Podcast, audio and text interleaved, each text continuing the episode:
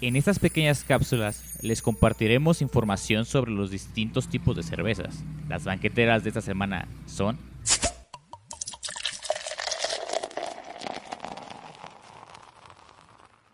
Hola cerveceros, bienvenidos nuevamente a una cápsula más de unas banqueteras, unas banqueteras. ¿Qué onda? ¿Qué onda? El día de hoy vamos a hablar de las cervezas mancomunadas pálidas, o sea, de las Pale Commonwealth. Esta categoría incluye bitter ales pálidas, moderadamente fuertes, orientadas al lúpulo de países dentro del antiguo imperio británico. Obis obis, empiezas con la... La Golden. Esta es una bitter pálida orientada al lúpulo de intensidad promedio a moderadamente fuerte. La tomabilidad y una cualidad refrescante son componentes críticos del estilo. El aroma es moderadamente bajo o moderadamente alto de lúpulo, eh, ya sea lúpulos ingleses florales, herbales o terroso, y lúpulos cítricos americano son los más comunes. Frecuentemente exhibirán una variedad de lúpulo. Lúpulo. Lúpulo. Lúpulo. y con un poco o nada aroma malta, sin caramelo. Entonces de apariencia es un color pajizo dorado con una brillante claridad. Espuma blanca, baja a moderada y esta espuma es aceptable cuando la carbonatación también es baja.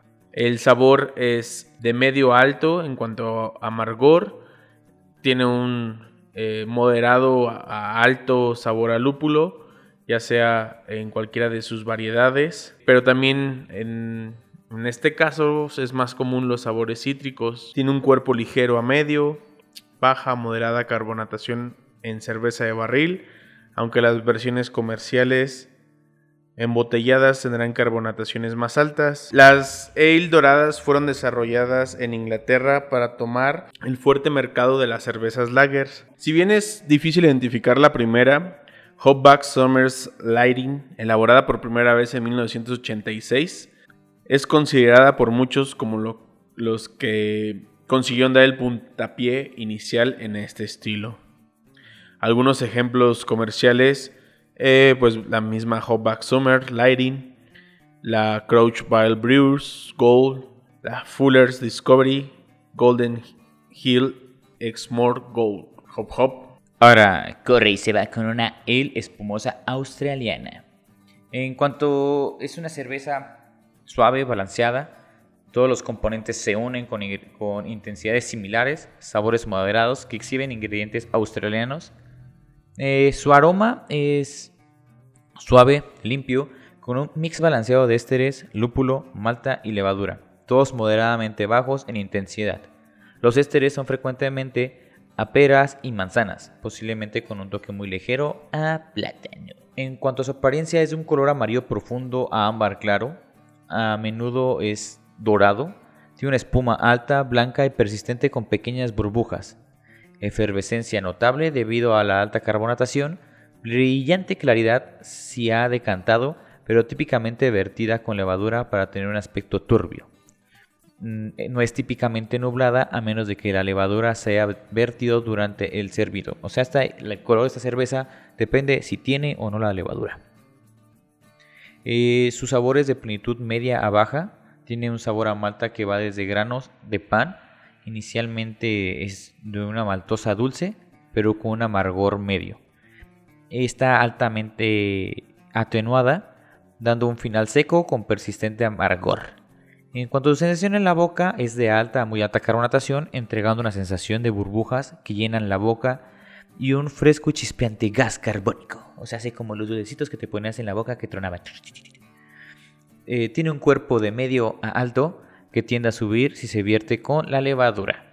Y bueno, como dato curioso es que en varios bares lo que hacen es acostar la cerveza en la barra y la giran para despertar los lúpulos y despertar todos los sedimentos y después te la sirven para que tengan un servido pues diferente, ¿no? Ese es de cómo se cómo lo llegan a servir en tabernas australianas. Sus ejemplos comerciales son la Coppers Original Pale Ale y la Coppers Sparkling, Sparkling Ale. Y bueno, Obisobis se va con con la que sigue. ¡Corre! Y dice que dice. IPA inglesa. Este es una el británica pálida, lupulada, moderadamente fuerte, muy bien atenuada, con un final seco y un aroma y sabor lupulado.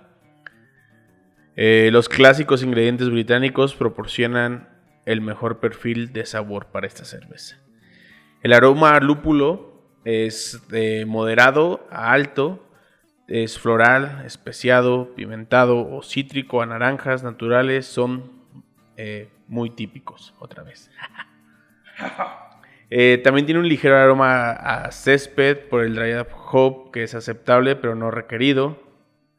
Eh, una presencia malta moderadamente baja como a caramelo o tostado es opcional. La frutosidad baja a moderada es aceptable. Algunas versiones pueden tener notas sulfurosas, aunque este carácter no es mandatorio. En apariencia, en un rango de color que va desde dorado a ámbar profundo, pero la mayoría son bastante pálidas. Debe de ser clara, aunque las versiones sin filtrar con dry hopping pueden ser un poco turbias. La espuma es de tamaño moderado, persistente de color blanquecino. El sabor del lúpulo. ¡Lúpulo! El sabor del lúpulo es de medio a alto, con un moderado amargor. Eh, también este puede ser de moderado a asertivo el sabor del lúpulo debe ser similar al aroma, en este caso eh, cualquiera de los anteriormente mencionados. El sabor a maltas debe de ser bajo a medio y debe de tener características a pan, opcionalmente con aspectos ligeros a medio, como a bizcocho, tostado o caramelo. En boca es suave, con un cuerpo medio, bajo, sin astringencia derivado del lúpulo, aunque una carbonatación moderada a media alta se pueden combinar para dar una sensación de sequedad general, a pesar de la presencia de la malta de soporte. Y como comentarios por los atributos IPA que fueron importantes para su arribo en buenas condiciones a la India, eran estar muy bien atenuadas y fuertemente lupuladas. ¿Y pues por qué así son las IPAs? Porque así son las IPAs. y pues en cuanto a historia, el reporte de sus orígenes varía, pero la mayoría coincide en que lo que más tarde se conoció como la IPA era una ale pálida preparada para su envío a la India a finales de 1700 y principios de los 1800. Ajá, bueno, alrededor de la época de 1830 se utilizó por primera vez el nombre de Indian Pale Ale. Eh, esta popularidad de declinó con el tiempo y prácticamente desapareció en la segunda mitad del siglo XX. Algunos de estos ejemplos comerciales es la Freeminer Trafalgar IPA. El malvado mago Trafalgar. la Fuller's Bengal Lancer IPA. Eh, Worthington White Shell. Summit True Breed IPA. Y pues con esto finalizamos las banqueteras eh, de esta semana. Nuevamente, muchas gracias por escucharnos. Ya los vi traviesos, están dándole like a la página. Pero oiganle, denle también mi corazón a las publicaciones, traviesos. Muchas gracias por estar aquí con nosotros. Muchas gracias por tomarse estos 15 minutos de su tiempo. Y gracias por estar nuevamente cada viernes escuchándonos a nosotros decir dupudo. Dupudo. Y gracias. Muchas gracias. Nos vemos. Adiós.